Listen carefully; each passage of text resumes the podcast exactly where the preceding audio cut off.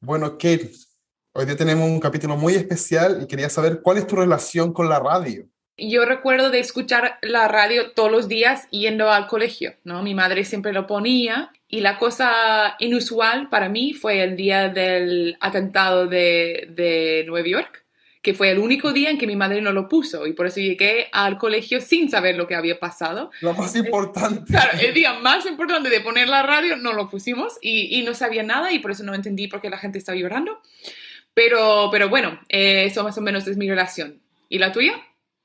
Bueno, en Chile es fundamental porque con todos los terremotos lo único que funciona es la radio. Entonces la radio nos ayuda a conectarnos en momentos de catástrofe, así que es demasiado importante. Mucha gente escucha radio eh, de una cultura que siempre crece y cada vez que hay un terremoto crece más. Y hoy día tenemos un episodio muy especial que se vincula con la radio. Yo siempre me recuerdo esa gente que se sentaba en las tribunas del estadio escuchando la radio, viendo el partido escuchando la radio, porque el relato de los conductores era tan bueno que era imposible ver, o sea, que la capacidad inventiva era genial. Y en este caso tenemos un guion original de la versión local del programa Actualidad Deportiva, que se hacía los lunes en Radio Sevilla, en la Sevilla de 1952.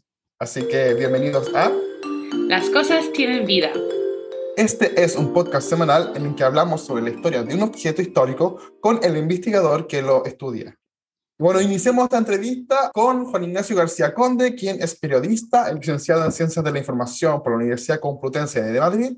Él ha trabajado en distintos medios de comunicación como el Correo de Sevilla, la Radio Sevilla, Agencia F, Diario Sevilla, uh, Canal Sur Televisión, en los departamentos de Deportes e Internacional. Es además miembro de la directiva de la Asociación de Periodistas Deportivos de Sevilla y también de la Federación Andaluza de Asociaciones de Periodistas Deportivos. Y busca ser candidato a ser su próximo presidente en diciembre. Bienvenido, Juan. Bienvenido, Juan. Hola, ¿qué tal? Muy buena. Encantado de estar con ustedes. Muchas gracias por estar con nosotros y de hablarnos de este maravilloso recuerdo que yo creo que habla también de tu padre, de tu afición, etc. Entonces, nosotros siempre hablamos al inicio de cada episodio de la descripción de este objeto, porque la gente no lo puede ver hasta que lo vea en Instagram o en otras partes, pero ¿cómo nos podría describir este objeto? Bueno, para que las personas que no están familiarizadas con los guiones de radio se hagan una idea, eh, entonces no existían ni ordenadores ni los folios tal como ahora los conocemos, había unos papeles muy finos que se llamaban papel cebolla entonces, mi padre tenía una máquina antigua de estas de color verde que era de la marca Olivetti, y eso se reconoce por el tipo de letra que dejaba escrita en, los folios. Entonces, pues son un grupo de páginas que están algo ya carcomidas en las esquinas porque tienen 70 años. Y en la portada pone subrayado en mayúsculas, entrecomillado, actualidad deportiva, que era el nombre del programa que se emitía los lunes.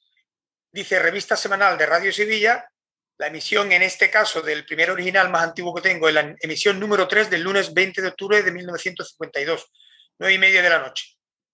Y bueno, pues el primero fue el 6, de octubre, que fue cuando empezara Carrusel Deportivo en Madrid. Entonces, pues eh, hay una serie de páginas en las que hay una cabecera, hay un, que por ejemplo la cabecera dice sonido, claxon, rumor callejero. La locutora dice, actualidad deportiva, ha salido la revista deportiva de Radio Sevilla, Oiga usted actualidad deportiva. Santi, el otro locutor, Radio Sevilla de la Sociedad Española de Radiodifusión, les presenta su revista semanal, Actualidad Deportiva. Y en las siguientes páginas, pues hay un editorial que lo escribía el director. Nuestro editorial se fía un precio tope para las entradas de general en los campos de fútbol.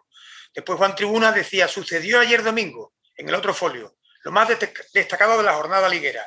La entrevista de actualidad con Casimiro Benavente, preparador de la Almería. Y después el dialoguillo de actualidad entre don Pepe y Pepito, que son un bético y un sevillista, donde de todo se habla y nada se dice. Y era un diálogo cómico en, en, la que dos aficionados pues peleaban con los resultados de sus equipos en el, el domingo. Son un grupo de 8 o 10 folios que eran la, totalidad del, guion del programa. Y con ese tipo de guion nos entra en como el tema de, la radio y por eso me gustaría saber un poco más de, de ¿Cómo era el entorno de la radio en, España a mediados del siglo XX? La radio ha cambiado mucho por varias razones. La primera es que ahora hay muchas emisoras, porque había, hay muchas licencias, y entonces solo había dos o tres. Es decir, había la emisora pública, que era Radio Nacional de España, que estaba controlada por el gobierno en esa época, en los años 50 y después había un par de emisoras privadas que eran la, cadena que pertenecía a, o que tenía, estaba controlada por la iglesia, que era la, cadena COPE, eh, la Radio Popular, y después la cadena que, todas las emisoras que pertenecían a la Sociedad Española de Radiodifusión, que fue la primera cadena de emisoras privadas que se creó en España. Proviene de una empresa anterior que se llamaba Unión Radio.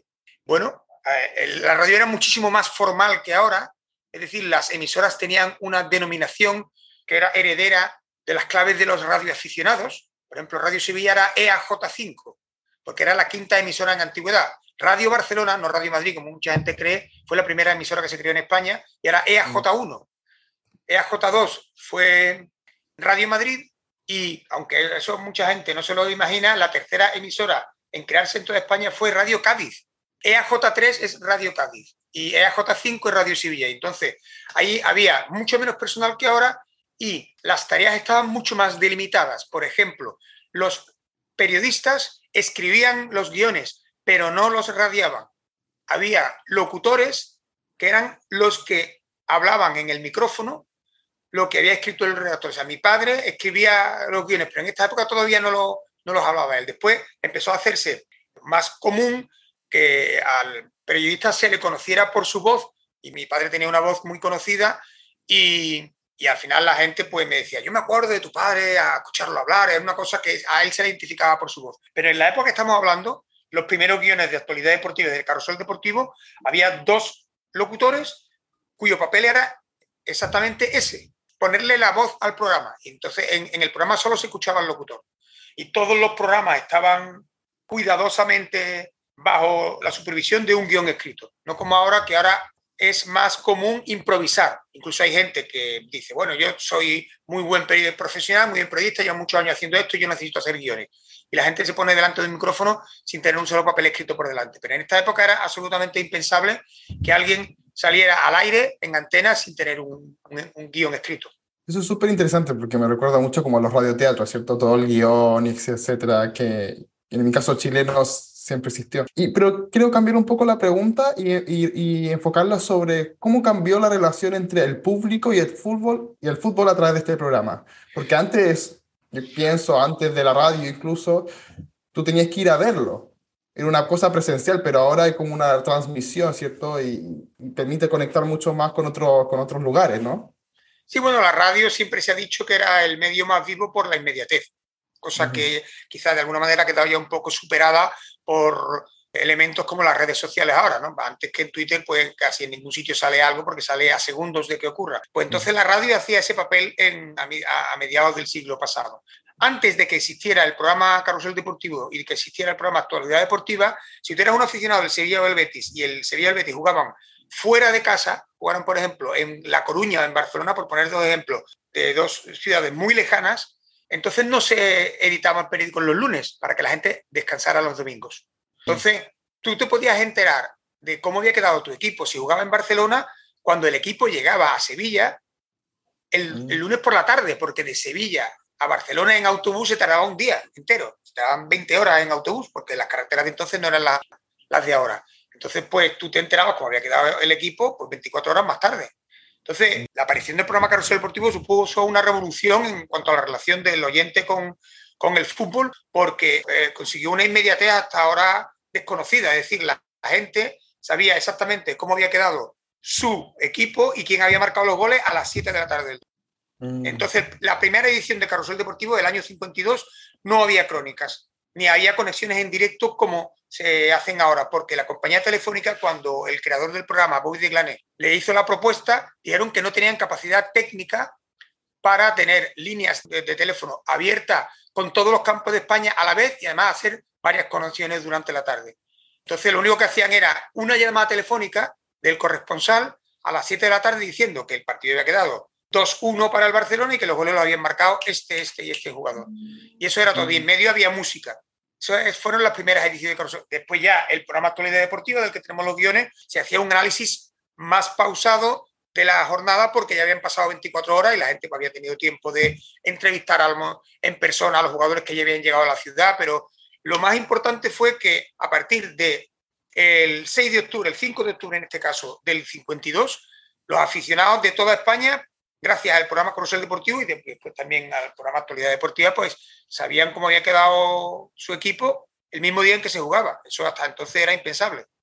Y bueno, hemos hablado un poco de, que tu padre mm, tuvo un papel muy importante en todo este cambio ¿no? de, la, de, la radio, pero aún nuestro público no sabe quién es y por eso puedes explicarnos quién es el periodista Juan Tribuna. Bueno, Juan Tribuna es un periodista como los periodistas de su época, entonces no había estudios reglados de universidad de periodismo, pues una persona que de una familia acomodada que había tenido acceso a la universidad estudiando química porque su padre tenía una fábrica de jabones y él estudió química porque se dedicaba a trabajar en los laboratorios de la fábrica. Pero siempre le había gustado mucho escribir. Él tiene obras escritas de teatro de joven, le escribía poesía a mi madre cuando eran novios y después pues tenía un tío que era profesor de matemáticas y tenía muy buena y escribía páginas sobre ciencia en los periódicos de Sevilla entonces, el periódico decano de la prensa sevillana, que es el Correo de Andalucía, pues él colaboraba con el Correo. Entonces, el niño, él se llama Francisco García Montes, Juan Tribuna era un apodo. Pues con 14, 15 años empezó a escribir crónicas de partidos de estos, de regionales, de categorías inferiores, de juveniles, porque, bueno, su, tío invitó al director a que lo probara y después, pues, ya con, sobre el año 50-51, empezó a escribir como Juan Tribuna porque, bueno, en esa época era moda que los periodistas firmaran con apodo y se cambió el nombre de Paco a Juan y de García a Tribuna porque se le ocurrió a una tía suya que tú trabajas en la tribuna, pues eres Juan Tribuna. Y empezó a escribir las primeras firmas que tenemos con sus crónicas son en el Correo de Andalucía, hablando del Sevilla y del Betis en, el periódico dos años antes. Y cuando ahí consiguió fama porque escribía muy bien y a la gente le gustaba, y fue en la primavera de, del año 52 cuando lo llamaron de Radio Sevilla para decirle, en septiembre empezamos un programa de información deportiva en la radio y queremos que tú seas el que lo dirija. Entonces, pues el programa lo organizó Bobby de en Madrid y uno de los 10 periodistas que participaron en ese primer programa, o sea, uno de los pioneros de Carrusel Deportivo, que participó en, los programas desde que empezó el programa hasta su jubilación, pues fue mi padre, Juan Tribuna, que después también se hizo famoso porque fue la voz de Carrusel Deportivo para el Sevilla y el Betis durante todos esos años, más, más de 30 años, y después él se hizo famoso porque creó un producto radiofónico que hasta entonces no existía, que era el dialoguillo del tío Pepe y sobrino, que era un diálogo cómico entre un aficionado del Sevilla y un aficionado del Betis, hablando todos los lunes en broma sobre lo que había ocurrido. Y se puede considerar ese programa que es precursor de muchos de los programas cómicos sobre fútbol que hay ahora, como es la Cámara de los Balones en Radio Sevilla, el Pelotazo en Canal Sur. Hay una serie de programas que ahora existen y que tratan la información deportiva y la formación de fútbol de una forma jocosa o cómica y es algo que bastante más común y tiene mucho éxito entre la audiencia, pero el programa pionero de esa forma de tratar la información es el dialoguillo del tipo de sobrino, que además tiene una segunda exclusividad. Fue el primer programa en la radio en Andalucía en el que se empezó a transportar el habla andaluza. Los personajes, está escrito textualmente en el guion, eh, Tito Pepe, esa semana, esa semana escrito con Z, porque era como tenía que hacerlo el actor. Eran los dos al principio, como no era común, era un, tío y su sobrino. El tío eh, sevillista y el sobrino bético.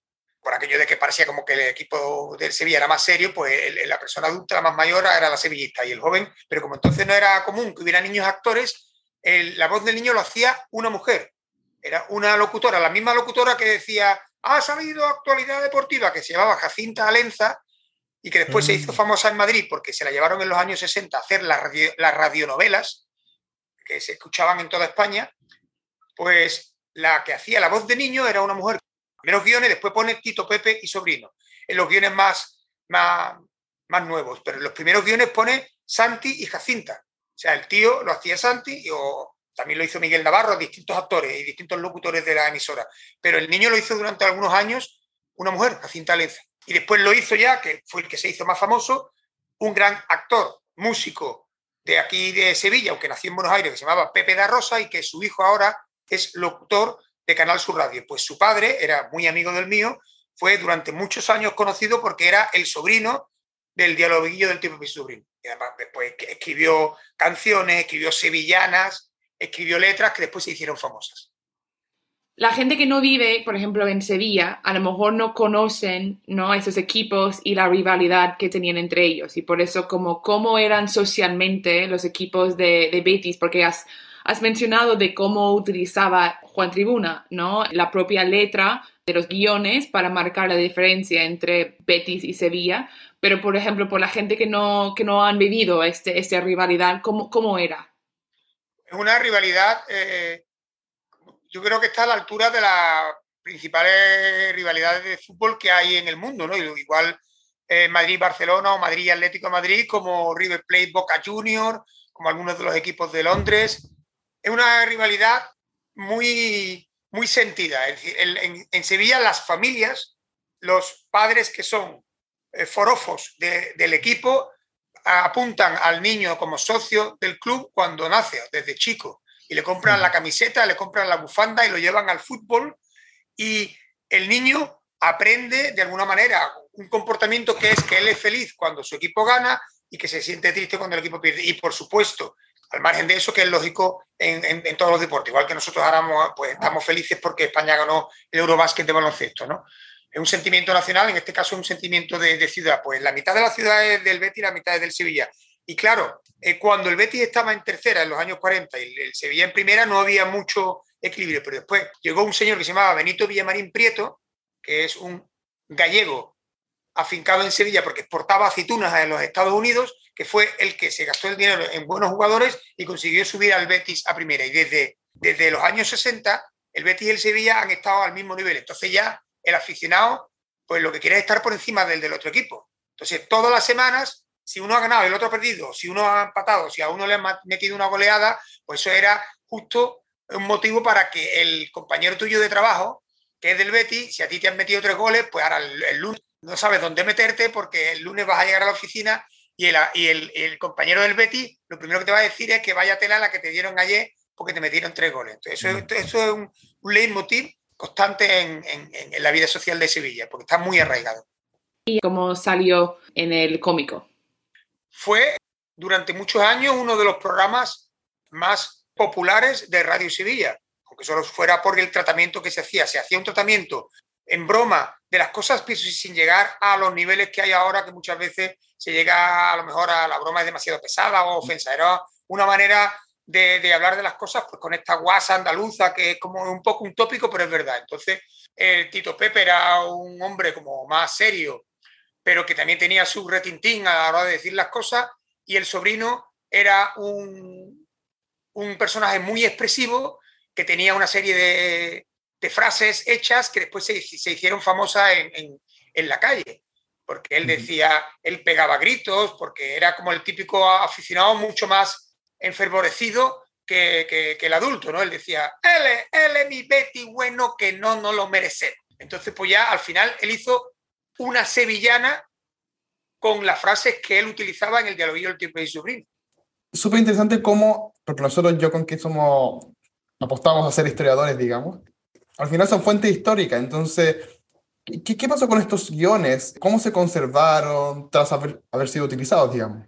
Los guiones que yo tengo eh, se han conservado gracias al celo personal de mi padre, que, pues, bueno, era una persona que le encantaba lo que hacía y empezó de joven a guardar, no te voy a decir todo, pero casi todo. Yo tengo un mueble de salón entero lleno, las puertas laterales y todos los cajones de carpetas de estas de cartón azul con gomillas azul de antiguo, llenos de papel cebolla con guiones de crónicas suyas de los años 50, de los años 60, de los años 70, de los años 80. Tengo 35 años de crónicas guardadas y tengo los primeros guiones suyos porque lo guardo, porque después yo he ido para hacer la investigación sobre su vida que quería plasmar en un libro, he ido a varias emisoras, sobre todo a Radio Sevilla, y allí por una serie de cuestiones laborales, de que se han despedido a un locutor o se ha despedido a un redactor o se ha despedido a un técnico, y estos señores, pues cuando se fueron, se llevaron cintas y, y papeles que había en la emisora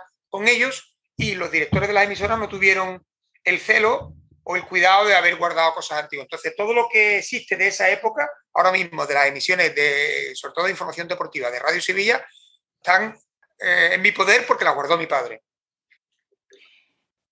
¿Y, ¿Y, cómo podemos acceder finalmente a este guion? Yo escribí un libro que se llama Tribuna Independiente, que es un libro sobre la vida de, de, mi padre, que después de unos cuantos años de investigación y gracias a todo lo que él guardó, pues en ese libro hay algunos fragmentos.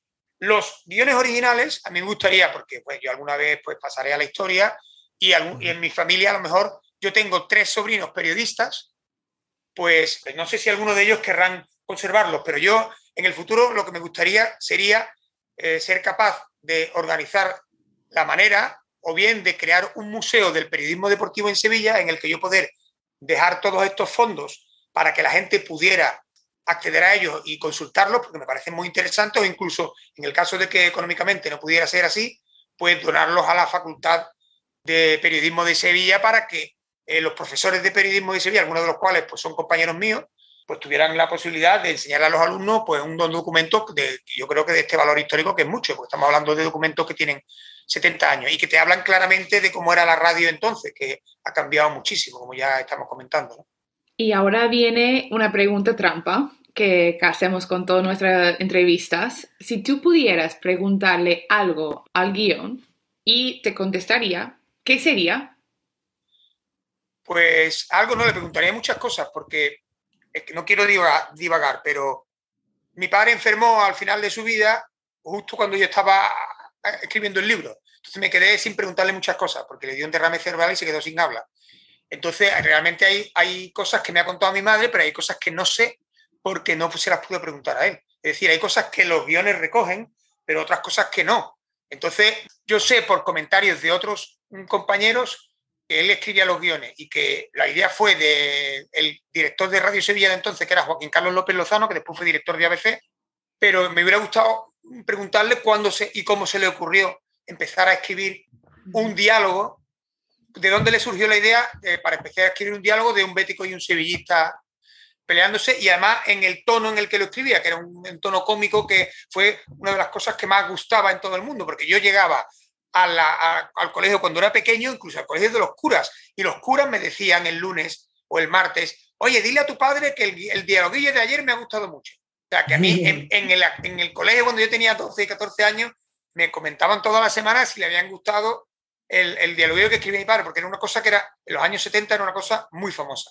Entonces, para mí es un orgullo, pero eh, no pude preguntarle a él que cómo se le ocurrió la idea, aunque está claro que, que bueno, es posible que fuera una idea junto con su amigo Joaquín o se le ocurrió solo a él. Lo que sí está claro es que en una época fue el programa de mayor permanencia en antena en la radio española.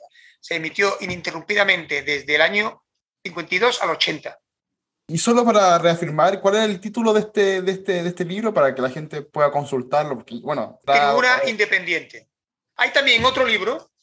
Mi padre escribió un libro que tiene menos páginas que, que el mío, porque, bueno, el editor también le obligó, tiene como unas 200 páginas, que se llama Torres, la radio o la vida de Juan Tribuna. Y ahí hay también algunos dialoguillos, también hay algunas fotos suyas antiguas con Matías Parás, con algunos de los compañeros de los años 60, algunos comentarios sobre el programa Carrusel Deportivo, algunas anécdotas que tienen que ver con lo que es su relación con el mundo de la radio, que fue su vida. Perfecto, muchísimas gracias, Juan.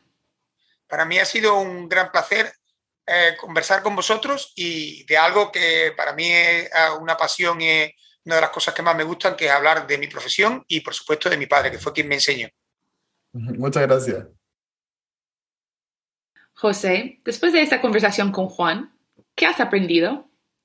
Me, ha encantado entender cómo la magia de la radio, ¿cierto? Me imagino a esta gente a inicio del siglo XX, la primera cosa con más mecánica, digamos, que transmite, no en presencia con una persona, eh, y que mucha gente creía que había gente que hablaba de, o, animales o cosas que hablaban dentro de la propia radio. Y no era así, pero sí era así, porque al final había mucha gente trabajando para que ese sonido surgiera y, y había un guion y había gente que pensaba y contrataban actores.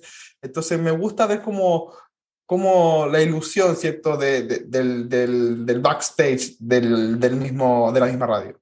Sí, pensar que estamos al principio de, de una transformación de los locos, ¿no? Que, que, actualmente vivimos con noticias al segundo, ¿no? Que, que, nosotros podemos abrir nuestros móviles y casi tenemos un bombardeo de información, pero como Juan nos dijo, con esas emisiones ya teníamos un cambio de que en vez de esperar dos días o que el, el equipo llegara a la ciudad, tú podrías tener un poco más información y llegar al despacho y decir, oye, Petis, qué, qué mal, como, ¿sabe? O qué bien, que hemos ganado, lo que sea. Y va creando también esa idea como la identidad del grupo, mucho más de cada uno de las fanaticadas y como que hay más, más construcción de identidad y comunidad, yo creo. Así que muchas gracias por escucharnos hoy y pueden ver nuestro objeto en el Instagram. Arroba las cosas tienen vida. Y en nuestro Twitter. Cosas tienen vida. Así que nos vemos en el próximo episodio. Nos vemos en el próximo.